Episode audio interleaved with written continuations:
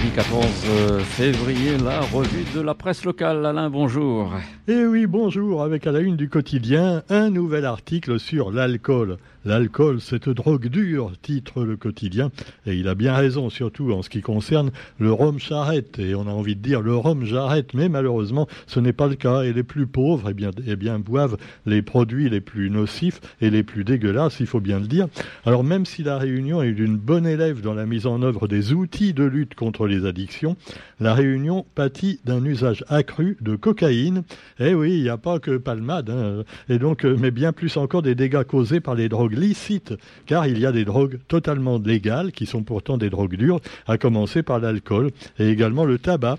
Et d'ailleurs, on nous dit dans cet article qu'il y a même des bureaux de tabac euh, voilà, qui, qui donnent euh, des, des, cigarettes, enfin qui vendent des cigarettes aux mineurs, ce qui est formellement interdit. Rappelons que le tabac et l'alcool sont théoriquement interdits de vente au moins de 18 ans.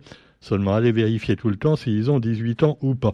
Et c'est pour ça qu'on retrouve euh, en page intérieure du quotidien, eh bien, un spécialiste de, des addictions euh, oui, Roger. Non, c'est pas le docteur Mété pour une fois. Ah bah oui, voilà, voilà. C'est pas le docteur Mété, c'est euh, Nicolas Pris. Alors Nicolas Pris, eh ben c'est le président de la MILDK.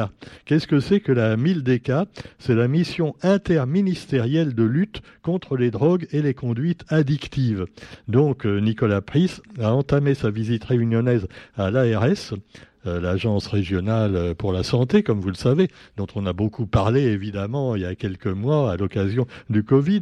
Et donc, euh, il y a une participation au comité de pilotage régional addiction. L'addiction, s'il vous plaît, eh ben oui, mais on paye l'addiction très cher bien souvent, on le sait.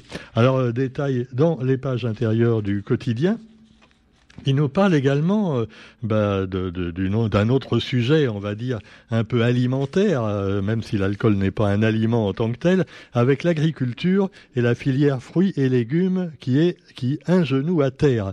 Alors pourquoi ils ont un genou à terre, nos amis euh, agriculteurs? C'est pas parce qu'ils ont bu trop de rhum charrette, non, non, c'est parce que bah, c'est une catastrophe un petit peu. les syndicats, les coopératives et l'association réunionnaise interprofessionnelle des fruits et légumes sont descendus dans la rue pour lancer un appel au président du conseil départemental et au préfet face au problème de L'inflation, eh ben voilà, eux aussi c'est l'inflation qui fait qu'ils descendent dans la rue, puisque indirectement on sait que bah, les gens perdent du pouvoir d'achat et que bah, l'Observatoire du Crédit Moderne également en parle. Vous savez, ces gens qui vous encouragent finalement à dépenser l'argent que vous n'avez pas parce que ça leur rapporte évidemment. Alors donc, entre autres, le Crédit Moderne, mais il n'est pas le seul, le Crédit Moderne a interrogé 400 réunionnais sur leurs intentions en termes de dépenses et d'épargne cette année. Dans un contexte inflationniste, l'heure est à l'inquiétude et aux arbitrages. Les produits d'occasion ont de plus en plus la cote, d'abord pour réaliser des économies et ensuite pour protéger la planète. Enfin, d'abord pour euh, des économies, hein, parce que la planète, beaucoup de gens s'en foutent un petit peu. Cela dit, nous avons un nouveau recul également du marché automobile en 2023. Enfin, c'est prévu qu'à la fin de l'année, il y aura moins de ventes qu'en 2022. Alors euh, voilà, c'est sûr que quand ils achètent, maintenant les gens, ils achètent carrément des grosses voitures qui, soi-disant, euh, sont pas tellement plus chères, mais qui en fait doivent coûter quand même euh, un bras, oui, surtout quand on a un accident. Allez, cela dit, vous avez également, pour la consommation toujours, la fin de la franchise de TVA. Bassir, Nicolas, donc Nathalie Bassir, vole au secours des petites entreprises alors que le dispositif s'est terminé le 31 décembre, la députée, euh, donc euh, qu'on connaît bien au tampon, où elle est opposante également au maire, demande au gouvernement de protéger la franchise de TVA pour les petites entreprises ultramarines. Et puis alors, puisqu'on parlait de maire, le maire sous pression à Sainte-Marie, Rififi à Sainte-Marie. Ah, c'est sûr, ça fait un petit peu mafia hein, quand on parle de Rififi, ça fait les gangsters, voilà. On se souvient Jean, Gabon, Jean Gabin, Lino Ventura, tout ça. Oh, ben on a un peu la même chose dans nos communes, hein, quelquefois. Je vais te dire, mon petit gars. Bon, alors à Sainte-Marie, euh, donc euh, oui, Sainte-Marie, vous avez également euh, le maire et puis un groupe d'élus de la majorité qui demande la démission du vice-président du CCAS le CCAS, euh, oui, y a, apparemment il y a des problèmes. Donc il menace d'organiser une absence de quorum, voire de faire tomber le conseil municipal. Une affaire qui révèle les luttes d'influence autour d'un maire affaibli.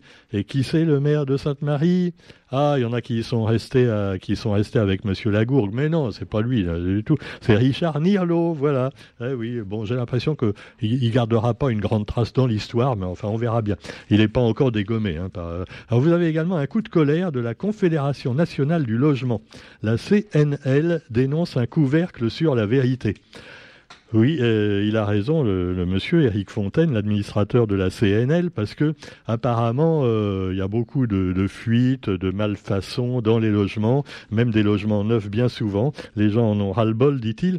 La CNL rappelle que deux immeubles récents ont dû être consolidés par l'installation de 58 et de 158 étais neufs. Autrement dit, on a mis des étais sur des immeubles, des immeubles neufs. J'espère qu'on n'aura pas de tremblement de terre comme les pauvres Turcs, hein, parce que déjà là-bas, les immeubles se sont écroulés. Il y, a même des agents immobiliers, des, promoteurs immobiliers qui ont fui le pays hein, après en Turquie. Ah ouais, parce qu'ils avaient monté ça avec plus de sable que de ciment.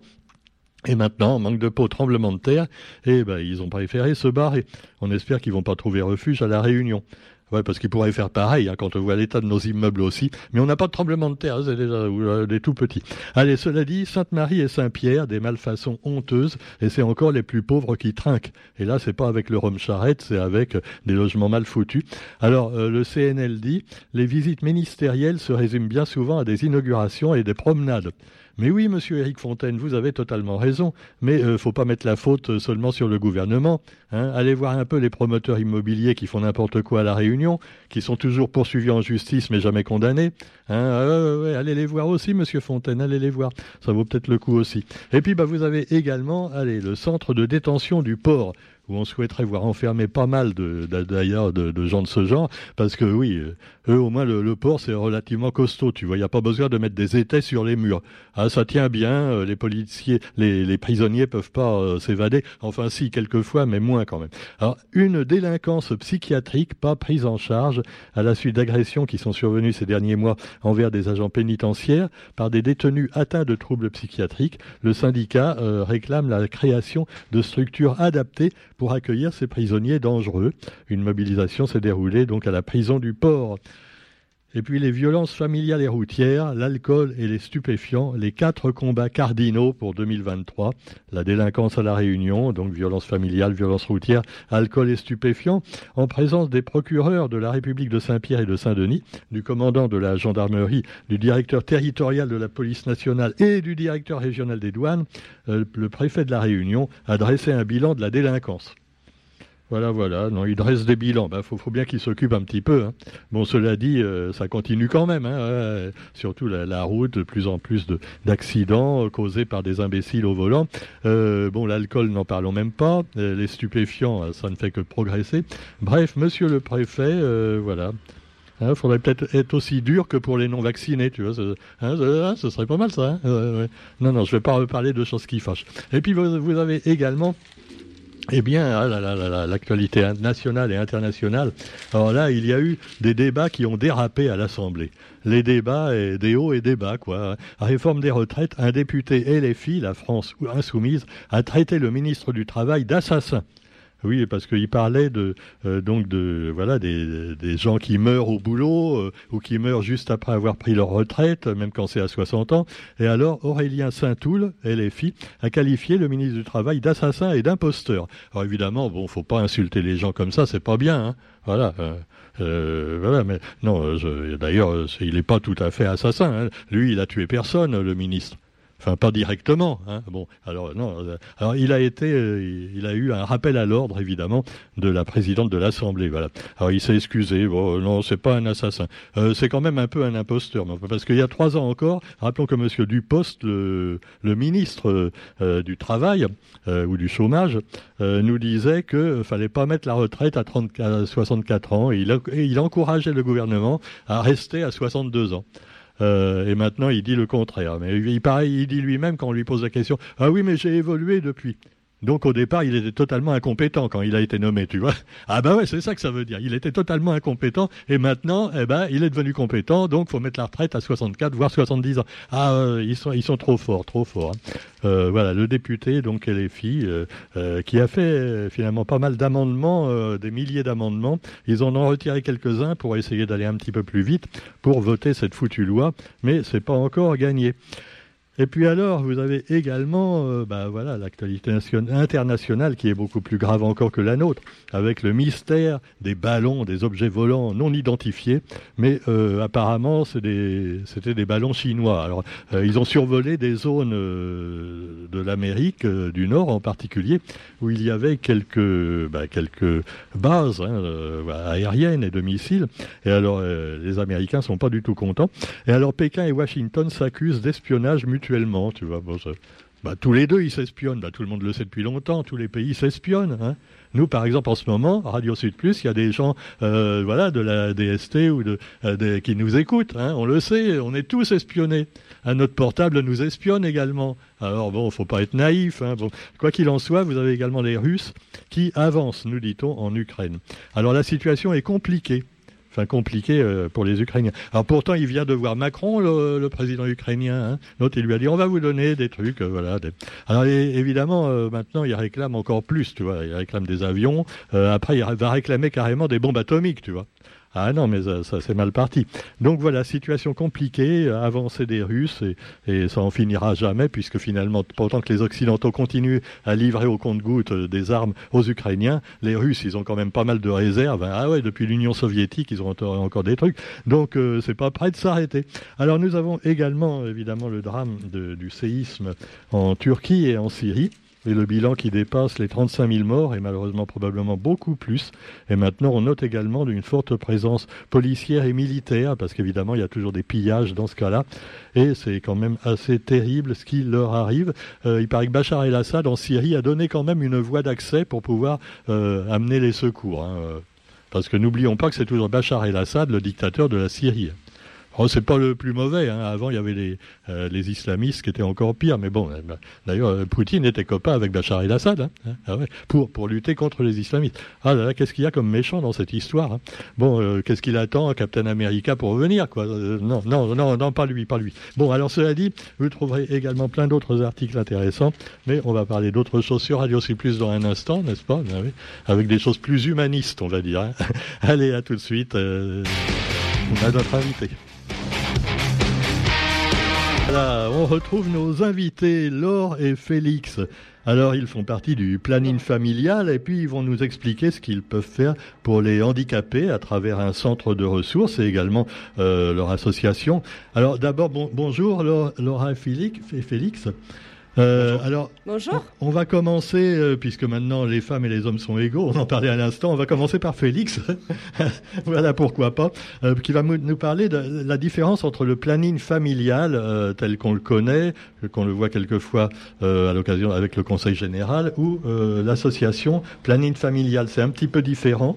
Oui, euh. alors euh, c'est vrai que des fois les gens confondent parce qu'en France les deux structures sont parfois dans les mêmes locaux, mais il faut distinguer les centres de planification et d'éducation familiale qui vont bientôt s'appeler les centres de santé sexuelle, qui sont eux euh, chapeautés par le Conseil général. Donc les gens connaissent, hein, c'est là où les endroits, là, où les là où les femmes peuvent trouver la contraception, voilà, c'est les centres de mhm. santé sexuelle. Et puis le planning familial qui historiquement est une asso féministe euh, reconnu, euh, donc c'est un mouvement féministe hein, qui, est, qui, est, là depuis euh, le début de, du droit à l'avortement en France en fait. Ah on, est, on était là avec Simone Veil à l'époque. Ça n'existait pas avant les années 60, tu veux dire, il n'y avait pas le planning familial en tant qu'association féministe. Non, bah on, alors ça s'appelait le. Je me souviens plus. Ça s'appelait ah le mouvement. il y avait un MPF. Ça s'appelait le MPF. Ah, à l'époque. Et en fait, euh, c'est celles et ceux qui, enfin surtout celles qui pratiquaient des avortements illégaux, puisque les femmes ont toujours avorté, mais qu'avant c'était pas légal. Et du coup, dans mhm. les années 60, euh, c'était des, des militantes engagées qui pratiquaient les avortements. Donc maintenant, euh, c'est officiel, on peut euh, donc euh, avoir des avortements, la pilule et tous ces trucs-là. Et il y a quand même une évolution. Euh, à la base, finalement, c'est peut-être l'association de base qui a fait évoluer les choses et, a rendu le planning familial officiel, on, va dire. Entre autres, hein, il y a eu le MLF, il y a eu beaucoup de mouvements féministes en parallèle, mais voilà, on fait partie de. Alors oui, je ne savais pas que c'était un mouvement féministe à la base. Hein. c'est pour aider justement euh, bah, au, niveau de que ce soit les couples ou tous les gens à gérer les naissances et, Exactement.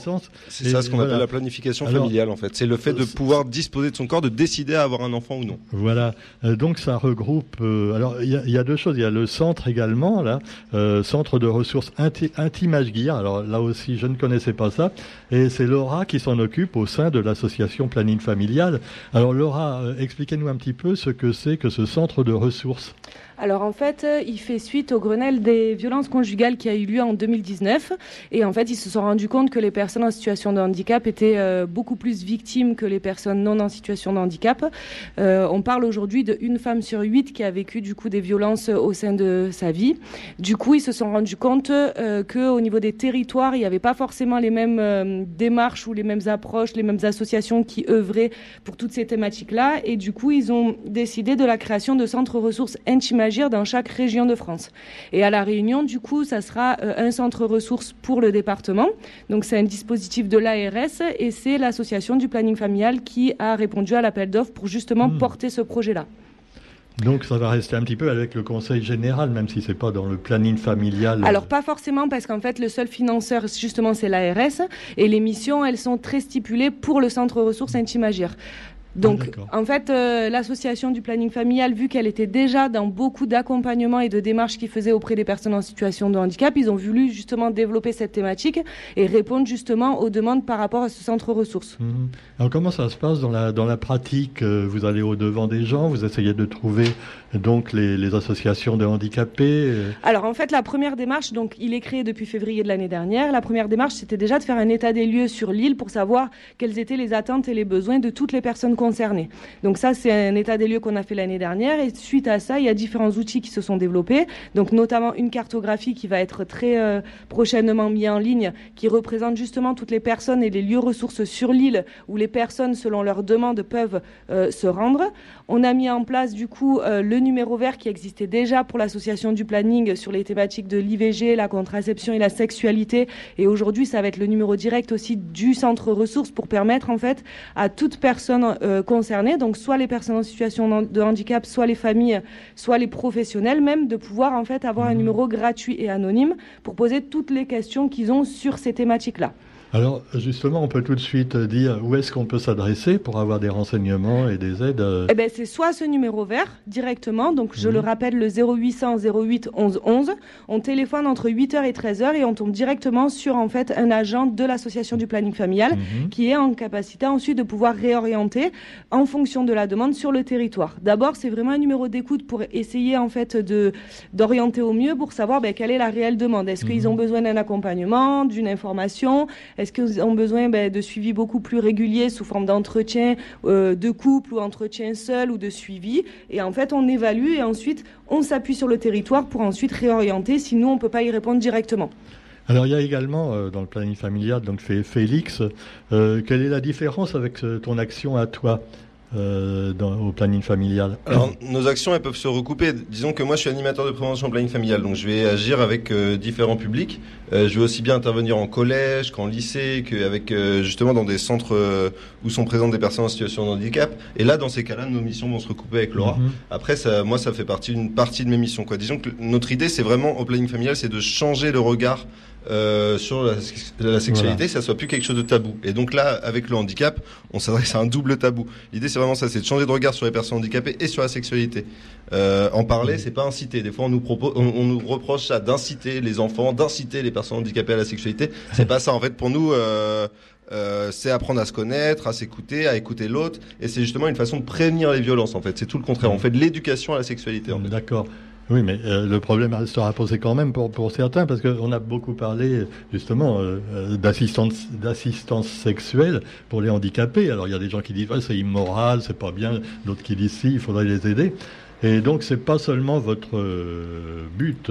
En fait, au niveau de l'assistance sexuelle, au jour d'aujourd'hui, c'est interdit en France. Par mhm. contre, il y a aujourd'hui des groupes de travail qui ont été mis en place pour essayer de réfléchir à faire une des propositions en fait de loi pour répondre justement à ces besoins-là.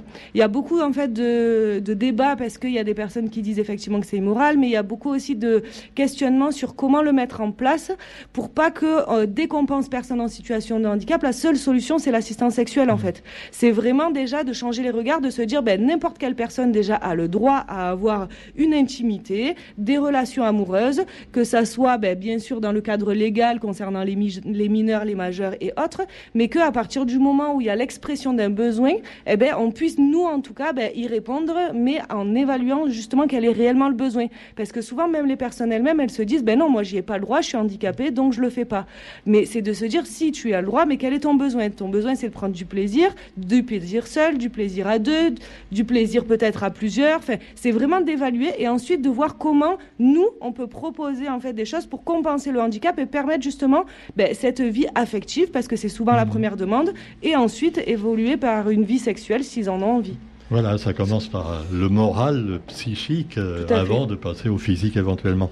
Alors, donc, euh, le planning familial, on en a parlé récemment. J'aborde un peu le sujet parce que ça m'avait amusé aussi de voir cette, ce dessin qui avait été reproduit sur les réseaux sociaux avec l'homme, donc, avec, un gros ventre et la femme à barbe. Et c'était un peu de la provocation, peut-être non, de, la part de, l'association? Bah, de la provocation, oui et non. C'est vrai qu'on on interroge beaucoup sur l'identité de genre.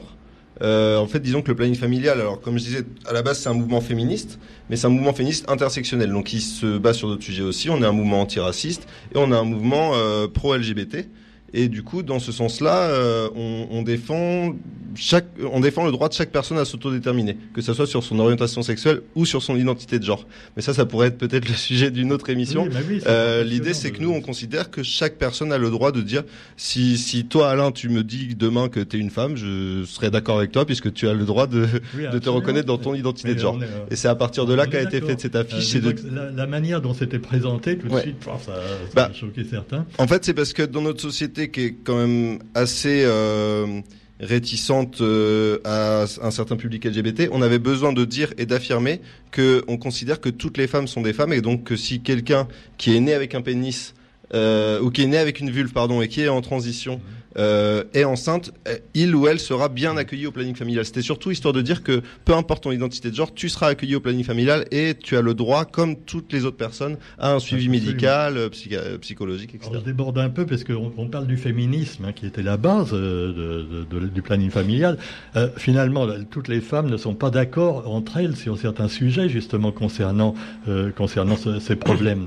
Par exemple, je voyais l'autre jour des, des gens du planning familial qui étaient dans la rue des 40 euros, la fameuse rue des, des, prostituées de, Saint-Pierre. Et, donc là, ils font aussi un travail remarquable. Hein. Ils, donnaient des cadeaux de Noël, je crois. Ouais, bah on fait des maraudes euh, trois vendredis par mois. Et c'est sympa. Mais, euh, mais, en même temps, bon, euh, tu vas avoir des filles qui vont dire, moi, c'est mon corps, je fais ce que je veux avec. Donc, je vais décider de louer mon corps, je le loue. Et puis des féministes qui vont dire, non, non, pas question. Là, tu te prostitues, donc tu es à la merci de l'homme. Mmh. tu vois, y a, y a, c'est compliqué. Alors, euh, moi, en tant qu'homme, je ne peux pas juger, euh, ni pour ni contre, mais je me dis que les, femmes elles-mêmes ne sont pas toutes d'accord sur ce sujet. Euh, abolitionniste ou. C'est ça. Et puis je pense que nous, en tout cas, l'association du planning familial, on part du principe où on est dans le non-jugement et qu'en fait, on respecte n'importe qui si c'est une décision qui est prise de soi. Et que s'il y a une volonté, par exemple, on parlait là des travailleuses du sexe, une volonté de rester euh, dans, ce, dans, dans, cette activité, on l'accompagnera à rester, mais en étant vigilant à ce qu'elle peut y mhm. vivre, parce que ça peut être justement euh, ben, des lieux où il peut y avoir de la violence ou autre. Par contre, si la demande, elle est vraiment de d'évoluer, de se dire, ben, j'ai envie de retrouver ben, une formation ou autre, on va l'accompagner dans ce sens. Mhm. C'est vrai que moi, je trouve que dans l'association du planning, ce qui est bien, c'est qu'on est dans le non-jugement et qu'on accompagne la personne là où elle est.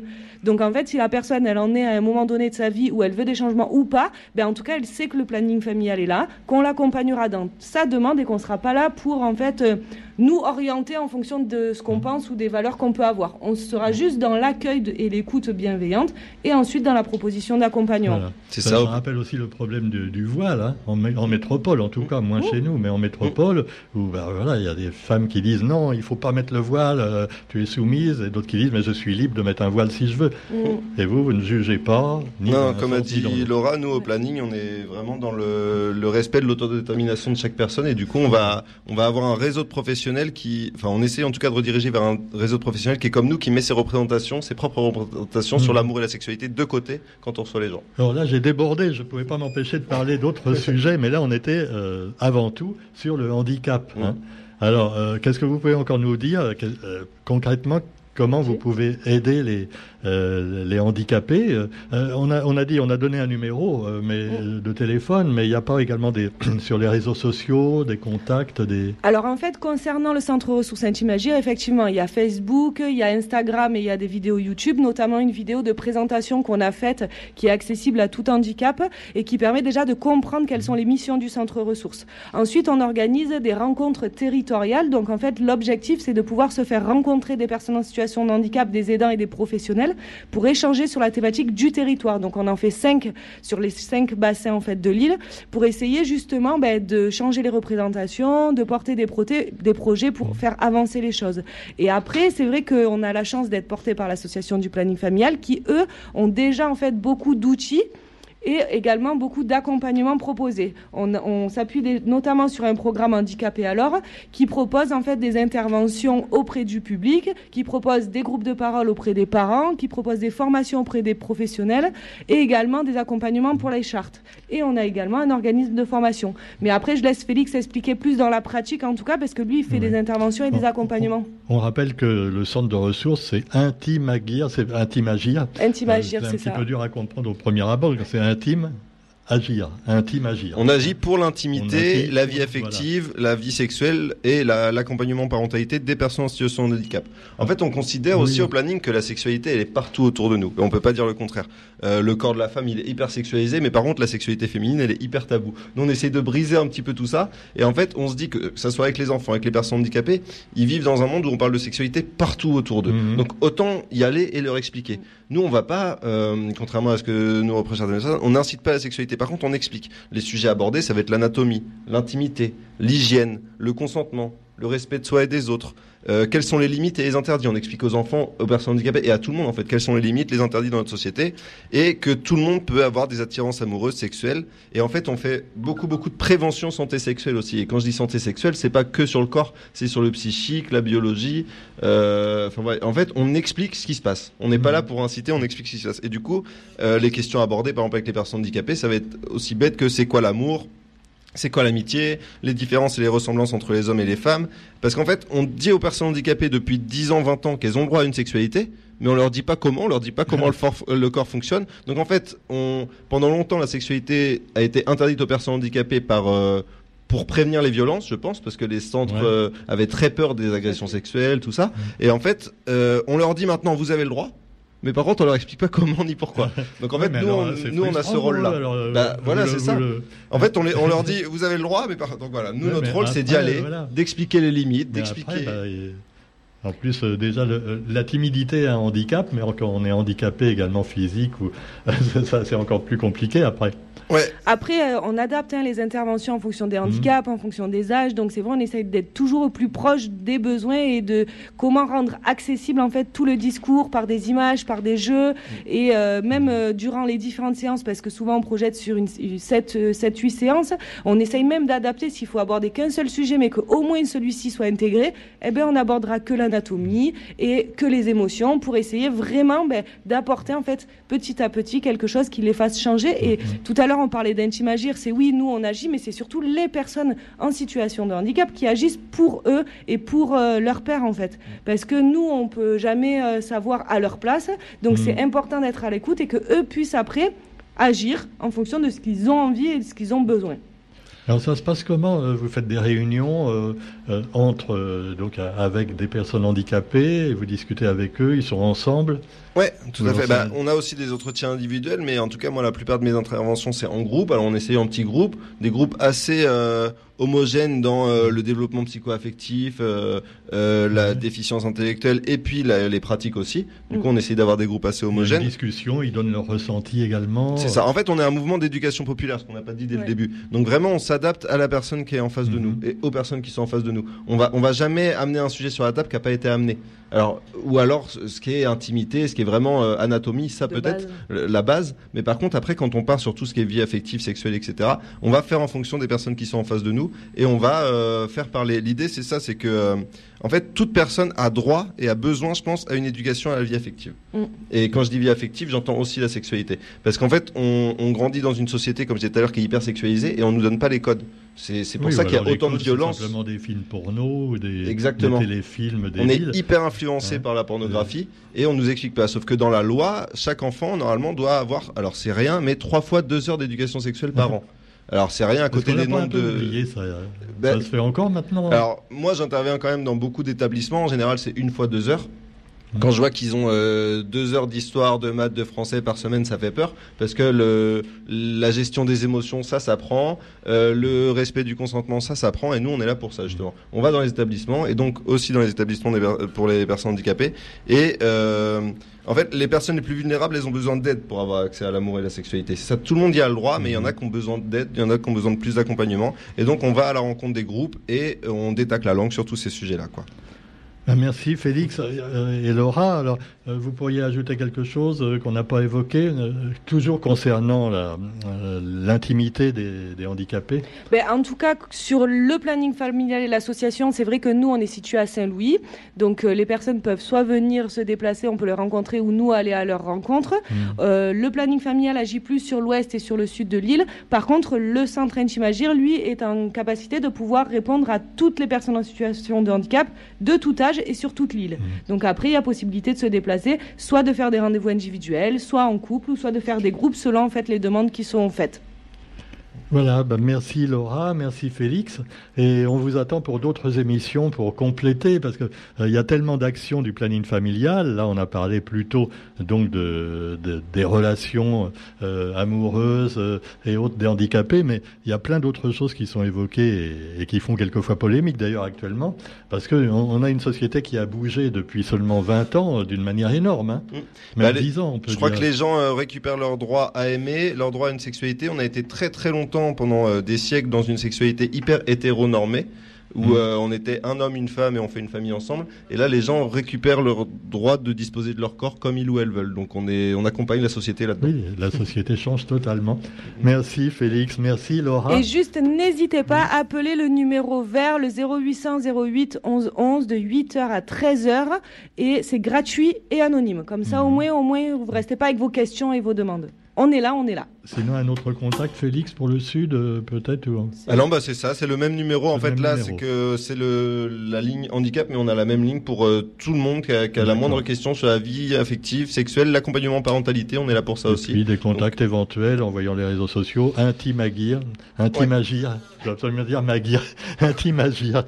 I-N-T-I-M-A-G-I-R. C'est important parce qu'il suffit que les gens tapent sur. Ouais. Sur Internet, il y a aussi un site, il ne faut pas Mhm. hésiter. Sur le site du planning familial, vous tapez planning familial à La Réunion ou centre ressources intime agir et du coup, euh, vous trouverez les informations pour nous rencontrer. Merci. À bientôt. Merci beaucoup.